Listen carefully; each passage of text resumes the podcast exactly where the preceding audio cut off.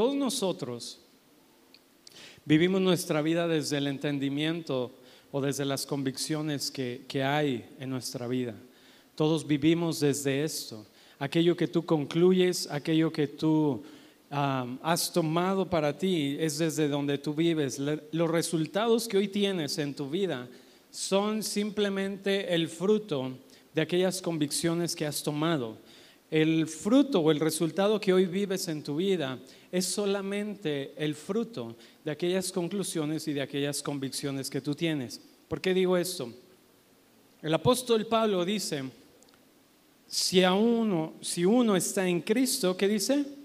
Nueva criatura es.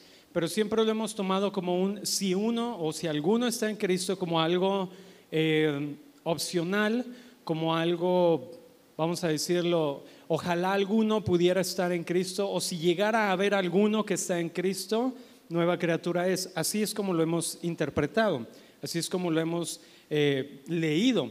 Si hubiera alguno que pudiera estar en Cristo, entonces esta persona sí, solo sí sería nueva creación. El asunto o la verdad es esta, es que todos estamos en Cristo. Porque hemos estado viendo a través de las lecciones, ¿qué es lo que hemos estado viendo a través de los temas? Hemos estado viendo que por causa de la desobediencia de un hombre, ¿verdad? ¿Qué dice? Todos fueron constituidos, identificados con el pecado. Pero por la obediencia de uno, todos son justos. Entonces, si aplicamos las matemáticas, ¿verdad? Uno más uno, dos, ¿verdad? Sencillo. Entonces, Adán pecó y entonces toda la humanidad se identificó con este Adán, este primer ser ¿En qué sentido se identificó? Pues en la naturaleza, ¿verdad? Caída, la naturaleza perdida, la naturaleza de caminar bajo el engaño del pecado, esclavos del pecado. Y lo más normal y lo más natural que es pecar, la vida de pecado, la naturaleza de pecado. Pero entonces viene Cristo. ¿Cuántos creen que Dios hace las cosas bien? A ver, levanta tu mano. Así, ¿tú crees que Dios hace las cosas bien? Muy bien, entonces, si tú crees esto, cuando viene Cristo, dice, y entonces por causa de la obediencia de un hombre, todos aquellos que habían sido identificados con Adán ahora están en Cristo. Esos son los hechos. Esa es la verdad. Sin embargo, no todos han escuchado la verdad. Sin embargo, no todos han creído la verdad. Y déjame decírtelo de esta manera. A lo mejor te puede hacer cortocircuito lo que te voy a decir, pero es... Toda la humanidad está en Cristo. No hay ninguno fuera de Cristo, porque Dios hace todo bien. Sin embargo, no todos han entendido, no todos han escuchado. Por lo tanto, siguen caminando en el engaño del pecado. Ya no hay ya no hay una naturaleza que matar. Ya no hay una carne que matar porque ya fue destruida. El asunto es que puede haber personas que aún siguen pecando porque no han entendido que ahora están en Cristo. Tú ahora estás en Cristo. Pero si tú dices, todavía estoy batallando con el pecado, no quiere decir que tienes una naturaleza, una carnalidad que tienes que matar, porque ya ha sido destruida. El asunto es algo que entender. Algo que entender para ti, que te ha sido otorgada aquello que tú no podías hacer. La humanidad no podía librarse de la esclavitud del pecado hasta que vino Cristo. Y libró a la humanidad. Y conmigo libró a la humanidad. No solo a un puñado de gente, no, no solo a unos cuantos elegidos, no solamente a aquellos que dijeran una oración, libró a toda la humanidad porque Él murió no solamente como hombre, pero murió como toda la humanidad. ¿Me explico? Y como toda la humanidad, Él tomó tu lugar.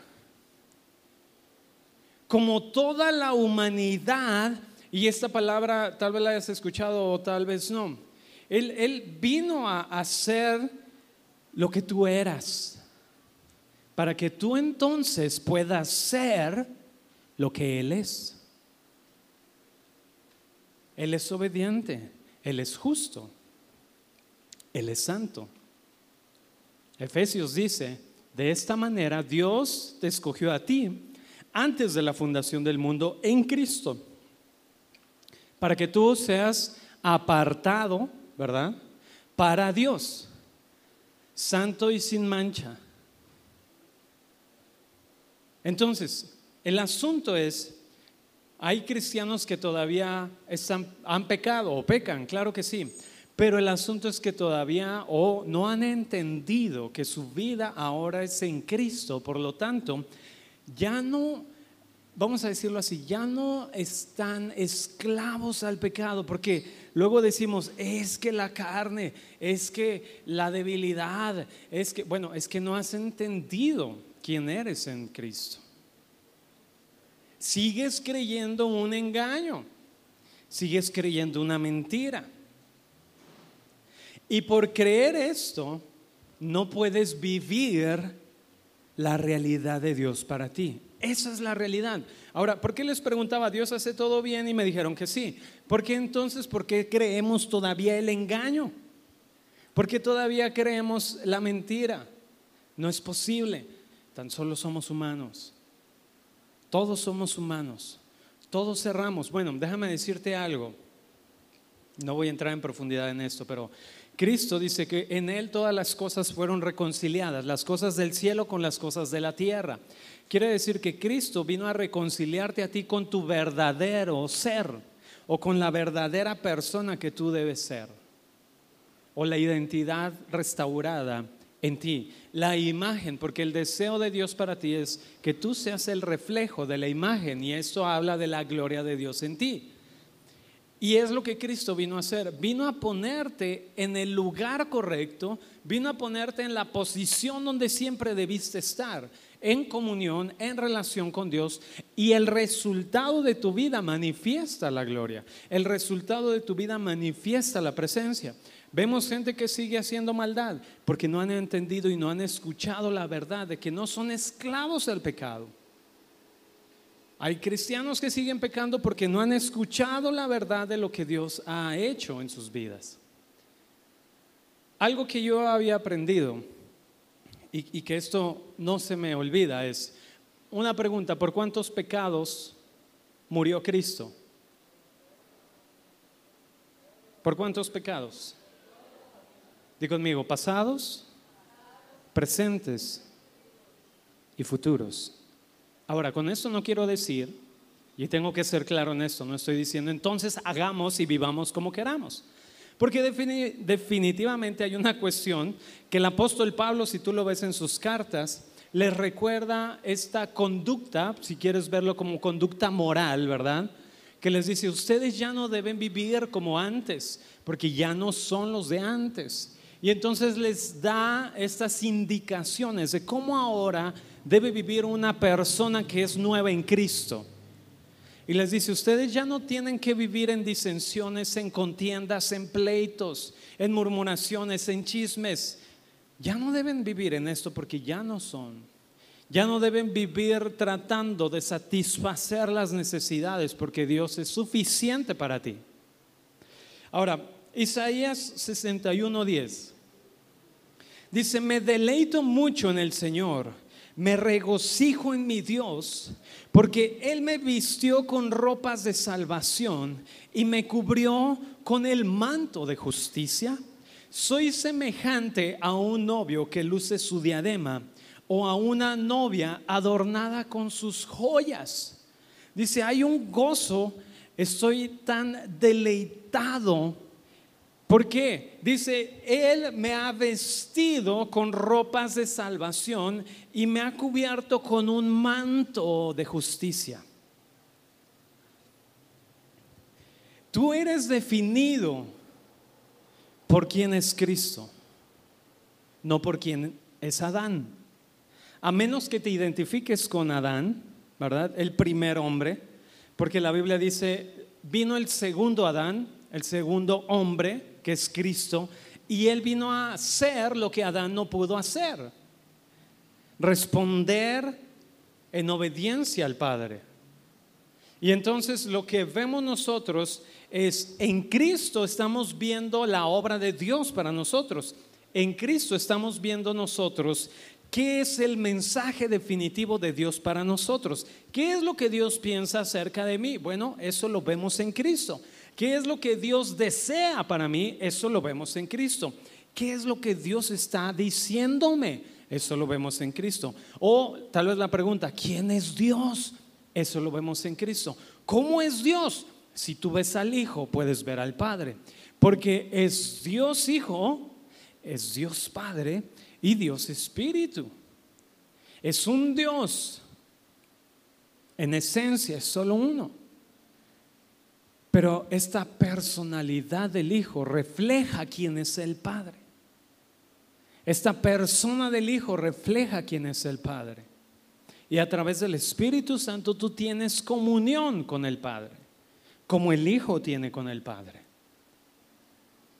Ahora dice, yo me regocijo. ¿Qué es lo que produce gozo en nuestra vida? Entender quiénes somos. Entender que has sido vestido de salvación, has sido vestido con un manto de justicia. Ahora, en, la Biblia o en las escrituras tú vas a poder encontrar la importancia de las vestiduras. Hoy en día, ¿verdad? Hoy en la mañana a lo mejor te pusiste tu mejor ropa. ¿Alguien tiene ropa de domingo? Yo a veces sí tengo ropa de domingo. Decía, esa es la del domingo, ¿verdad? Esa no se puede usar entre semana porque es la del domingo o es la, especial, ¿no? Y, y, bueno, si tú hoy te pusiste tu, tu ropa que preparaste, ¿verdad? Del domingo. Eh, vamos, hoy en día no es como que algunos puede que le pongan algo de importancia, ¿verdad? A lo que se ponen, pero normalmente no. Normalmente pasa un poco desapercibido el, lo que traes puesto, puedo decirlo más o menos, si me explico, es como, da igual, ¿verdad? Si me pongo una playera, una camisa, unos tenis, unos zapatos. a menos, ¿verdad? Que vaya a un evento, una boda, tengo que ir vestido acorde a la ocasión. Y entonces, en las escrituras tú vas a ver la importancia de las vestiduras o, de lo que alguien traía puesto, porque eso hablaba acerca de su función, eso hablaba acerca del propósito en su vida, conforme se vestían, ¿verdad? Era, era como que la vestidura daba un mensaje a los demás acerca de quién era esta persona. El rey tenía sus vestiduras. El profeta tenía sus vestiduras. El sacerdote tenía sus vestiduras. Y estas vestiduras, ¿verdad?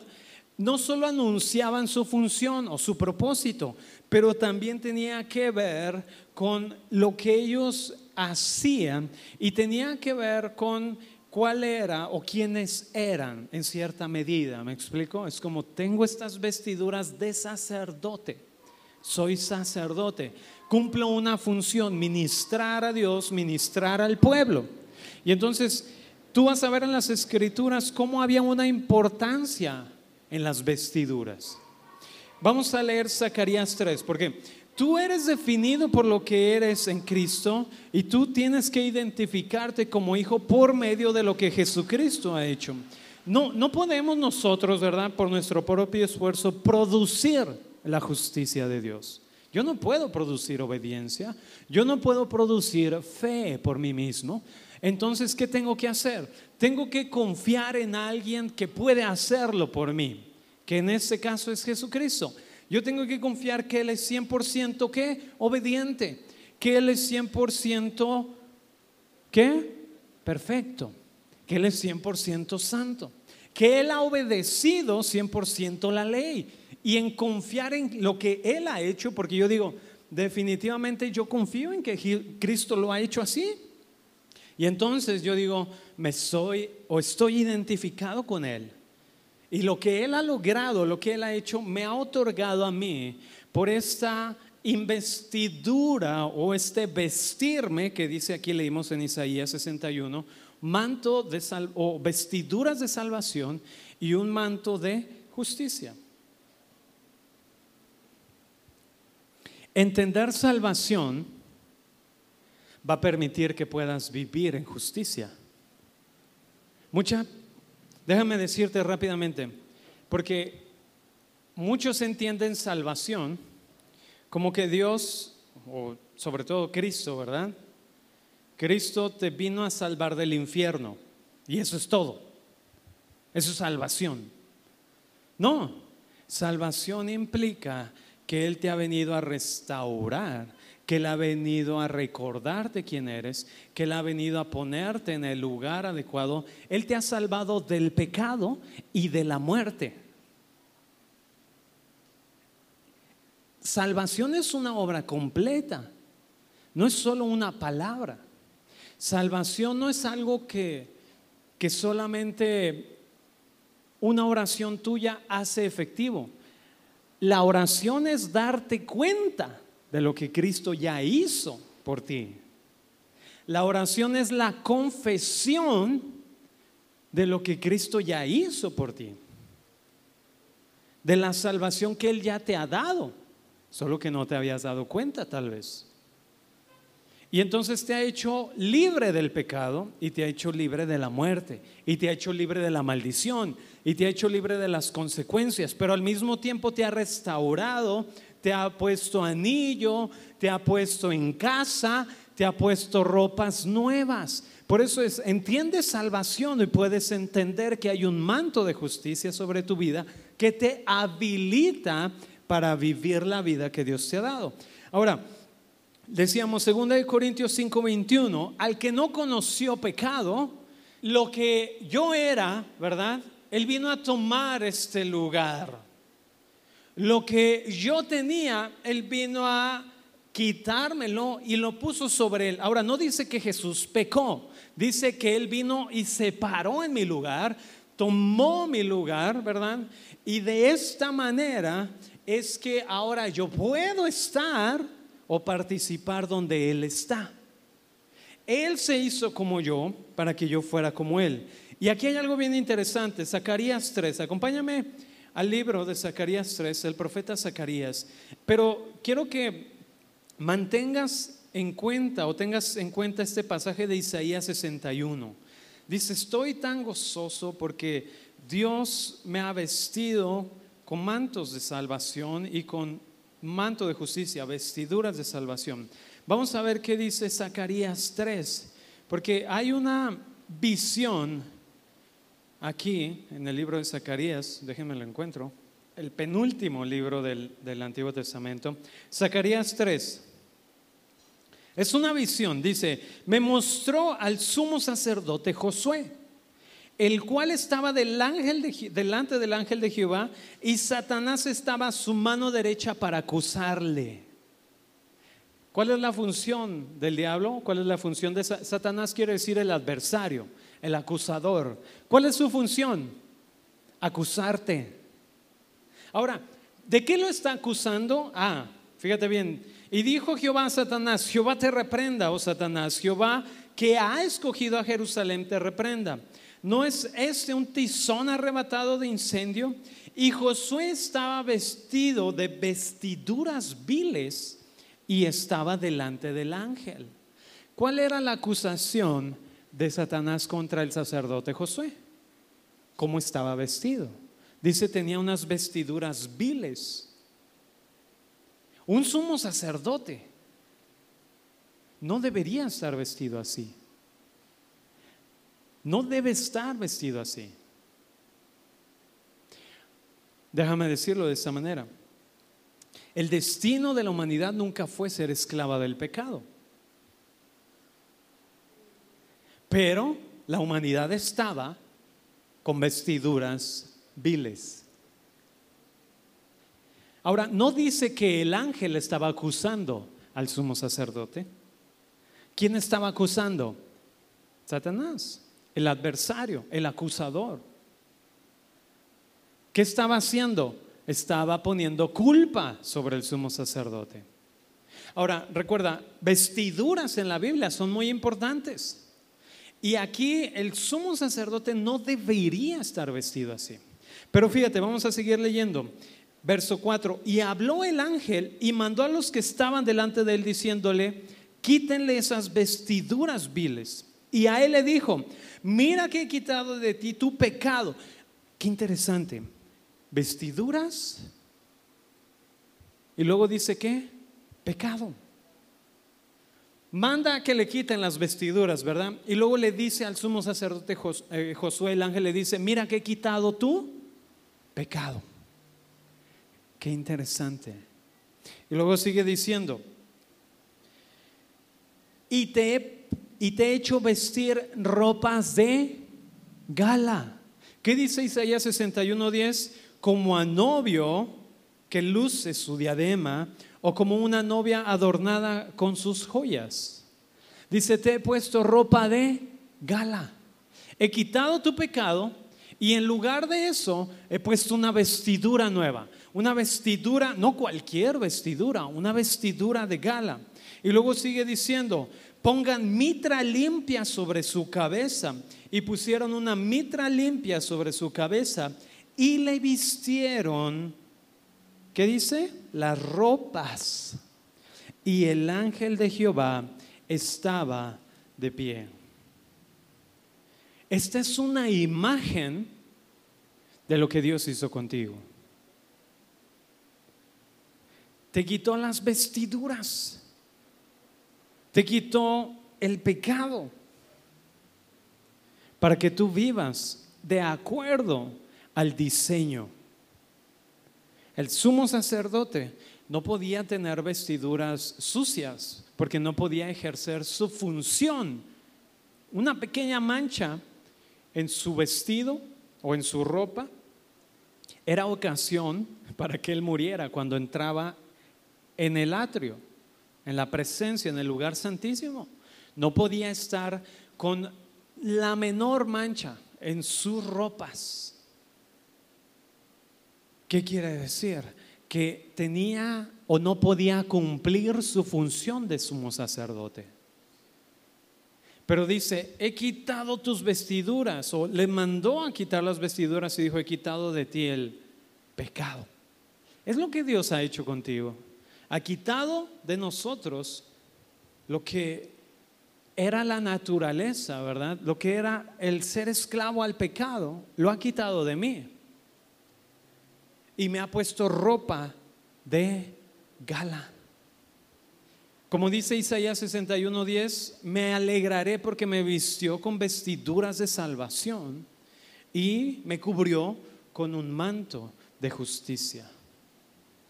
Vamos a Segunda de Reyes 2. Hay una historia ahí, el profeta Elías y Eliseo. El libro de Segunda de Reyes. Aconteció que cuando quiso Jehová alzar a Elías en un torbellino al cielo, Elías venía con Eliseo de Gilgal. Y dijo Elías a Eliseo, quédate ahora aquí, porque Jehová me ha enviado a Betel. Y Eliseo dijo, vive Jehová y bebe tu alma, que no te dejaré. Descendieron pues a Betel y salieron a Eliseo, los hijos de los profetas que estaban en Betel, y le dijeron, ¿sabes que Jehová te quitará hoy a tu Señor sobre ti? Y él dijo, sí, yo lo sé, callado, es como... Y Elías le volvió a decir, Eliseo, quédate aquí ahora, porque Jehová me ha enviado a Jericó. Y él dijo, vive Jehová y vive tu alma, que no te dejaré. Vinieron pues a Jericó y se acercaron a Eliseo los hijos de los profetas que estaban en Jericó y le dijeron, ¿sabes que Jehová te quitará hoy a tu Señor sobre ti? Y él respondió, sí, yo lo sé, callad. Y Elías le dijo, te ruego que te quedes aquí, porque Jehová me ha enviado al Jordán. Y él dijo, vive Jehová y vive tu alma, que no te dejaré. Fueron pues ambos. Y vinieron 50 varones, otra vez, ¿verdad? Vienen a decirle, y se pararon delante de él a lo lejos, y ellos dos se pararon junto al Jordán. Tomando entonces Elías su manto, lo dobló y golpeó las aguas, las cuales se apartaron a uno y a otro lado, y pasaron ambos por lo seco. Cuando habían pasado, Elías dijo a Eliseo, pide lo que quieras que haga por ti antes de que yo sea quitado de ti. Y dijo Eliseo, te ruego que una doble porción de tu espíritu sea sobre mí. Él le dijo, cosa difícil has pedido. Si me vieres cuando me fuere quitado de ti, te será hecho así. Mas si no, no. Y aconteció que yendo ellos y hablando, he aquí un carro de fuego con caballos de fuego apartó a los dos. Y Elías subió al cielo en un torbellino. Viéndolo Eliseo clamaba, Padre mío, Padre mío, carro de Israel y su gente a caballo. O sea, él pensó que lo habían secuestrado. Y nunca más le vio. Y tomando sus vestidos, los rompió en dos partes. Luego alzó el manto de Elías que le había caído y volvió. Y se paró a la orilla del Jordán.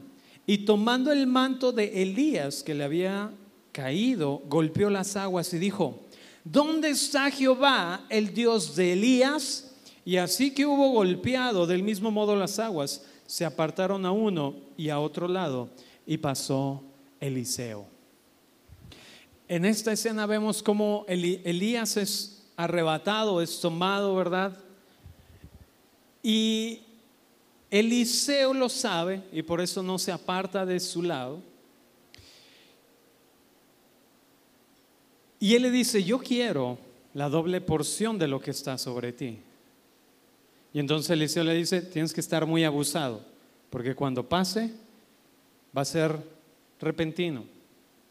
Y si prestas atención, entonces vas a entender y entonces vas a poder tomar lo que es tuyo. Dile a la persona que tienes a un lado, si prestas atención, vas a tomar lo que es tuyo.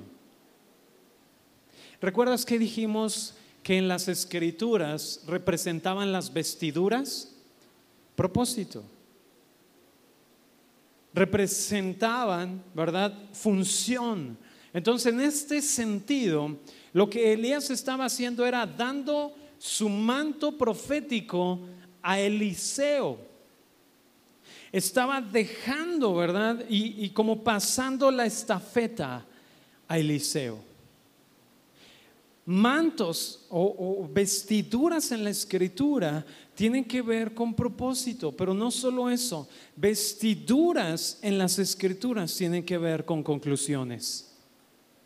Vestiduras en la Biblia tienen que ver con conclusiones. Cuando vimos en, el libro de Zacarías 3, cuando le dijo al sumo sacerdote Josué, le he quitado las ropas viles, he quitado su pecado, ¿verdad? Y ahora he puesto una ropa de gala y luego dice, pongan mitra sobre su cabeza. La mitra era es lo que usaban los sacerdotes en aquel tiempo. Hoy ustedes conocen un tipo de mitra que es así largo, ¿verdad? Pero en aquel tiempo no era así, era más como como un tipo turbante, ¿verdad? Los sacerdotes y otros tenían más, un poquito más grande. Eso es la mitra, lo que tenía el sacerdote, ¿verdad? Y habla mucho de las conclusiones que están, el entendimiento que está ahí, las vestiduras, entender el propósito, entender la función que estaba sobre él. Ahora, lo que vemos es Eliseo toma el manto y algo que él hace porque recuerdan que cuando van caminando o van de una ciudad a otra, eh, se topan con un río, ¿verdad? Y entonces, ¿qué es lo que hace Elías?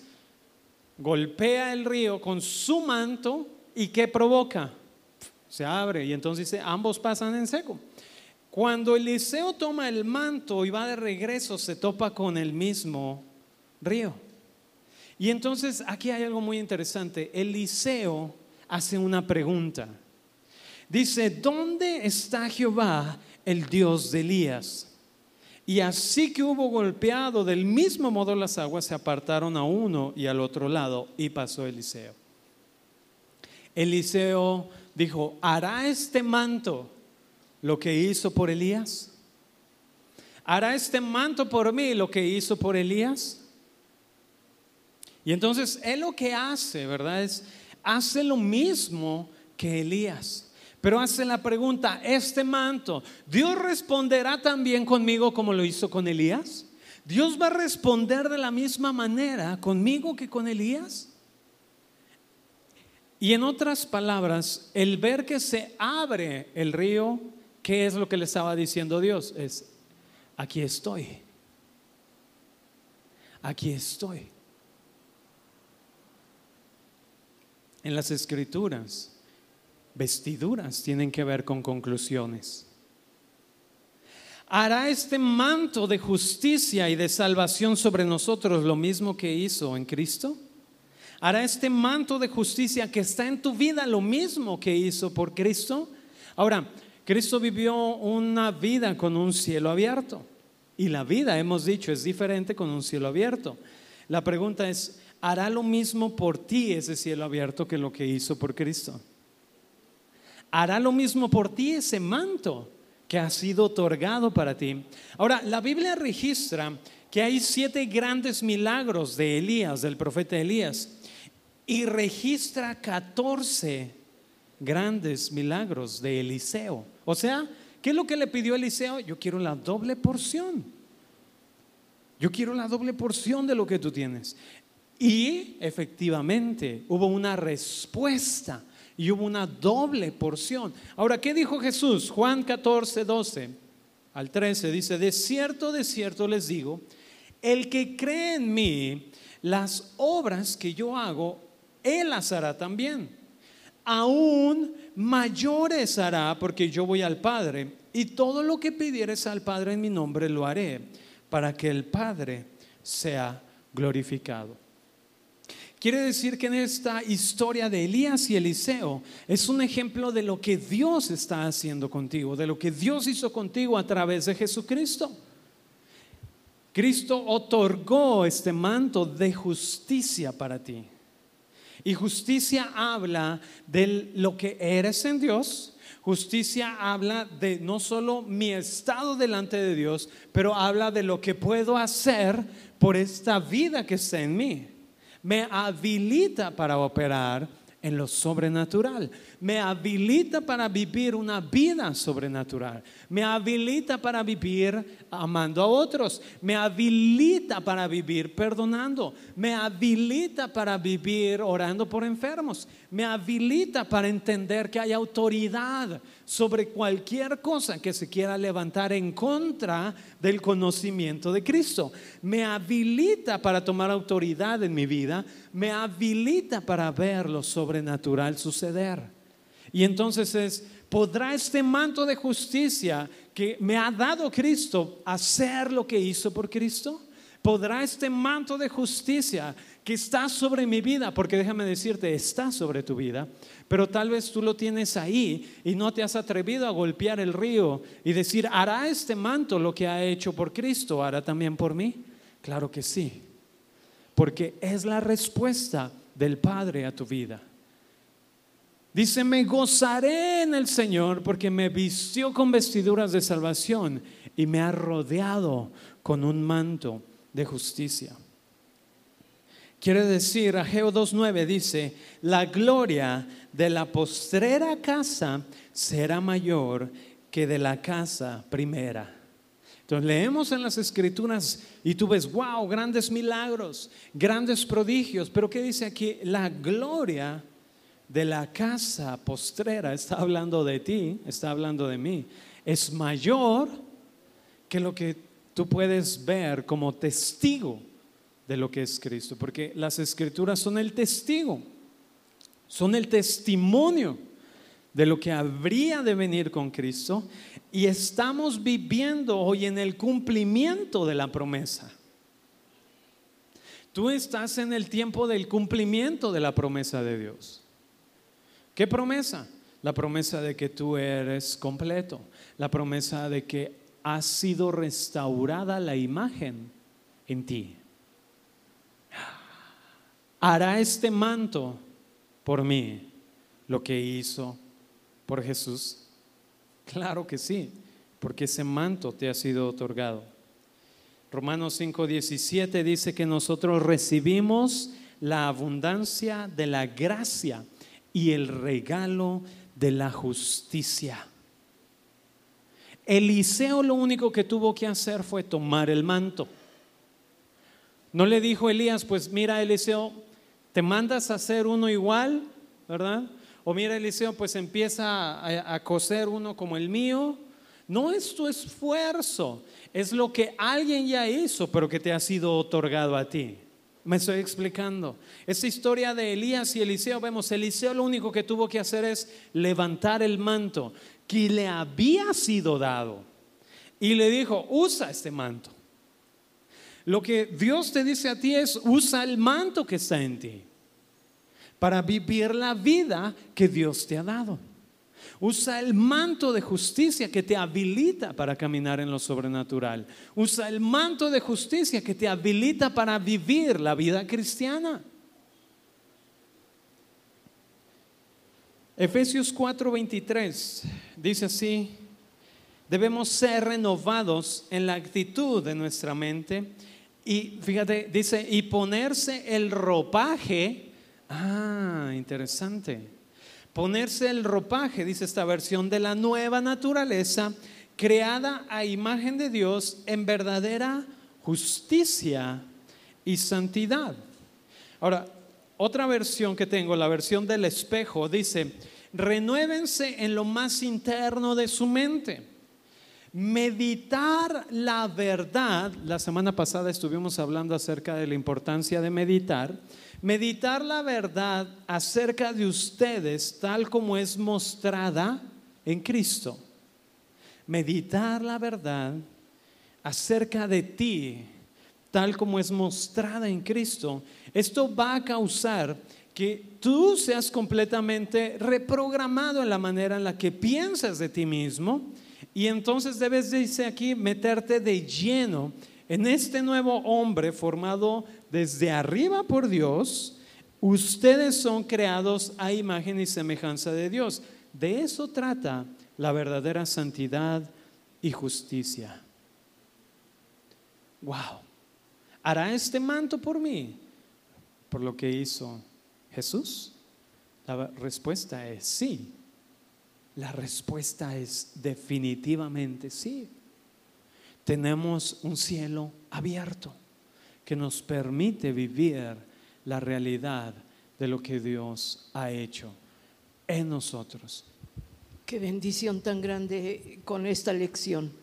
Hay un detalle que, que yo veo en la actitud de Eliseo. Sus amigos le decían, o los que estaban con él, le decían, oye, ya sabes que tu patrón o tu, tu jefe ya se va a ir, ya sabes que te lo van a quitar. Sí, sí, sí, ya sé. Por un lado. Por otro lado le decía Elías, mira Eliseo, voy a ir a otra ciudad, quédate aquí. No, Señor, yo voy contigo. Y se iba con él. Ya llegué a esta ciudad, ahora voy a ir a otra, Eliseo, quédate aquí, le decía Elías. Mangos, que me voy contigo, Señor. Y se iba con él. Y, así fue la, otra vez. Pero ¿Cuál es la razón por la cual eh, Eliseo dice, este manto hará por mí lo que hizo con Elías? ¿Cuál, ¿Cuál es la razón por qué Eliseo obtiene el manto? Porque fue perseverante. Le decían, quédate aquí. No, me voy contigo. Quédate aquí porque voy a ir a otra. No, me voy contigo, Señor. Puedes tener el manto de justicia y no ser perseverante en tus conclusiones. Puedes tener, ya lo tienes. Sé perseverante en tu relación con Dios y obtendrás todas las bendiciones que obtuvo Eliseo. Él fue perseverante en sus decisiones que eran conclusiones correctas ser perseverante para que el manto de justicia que me ha sido dado cumpla su función en mí.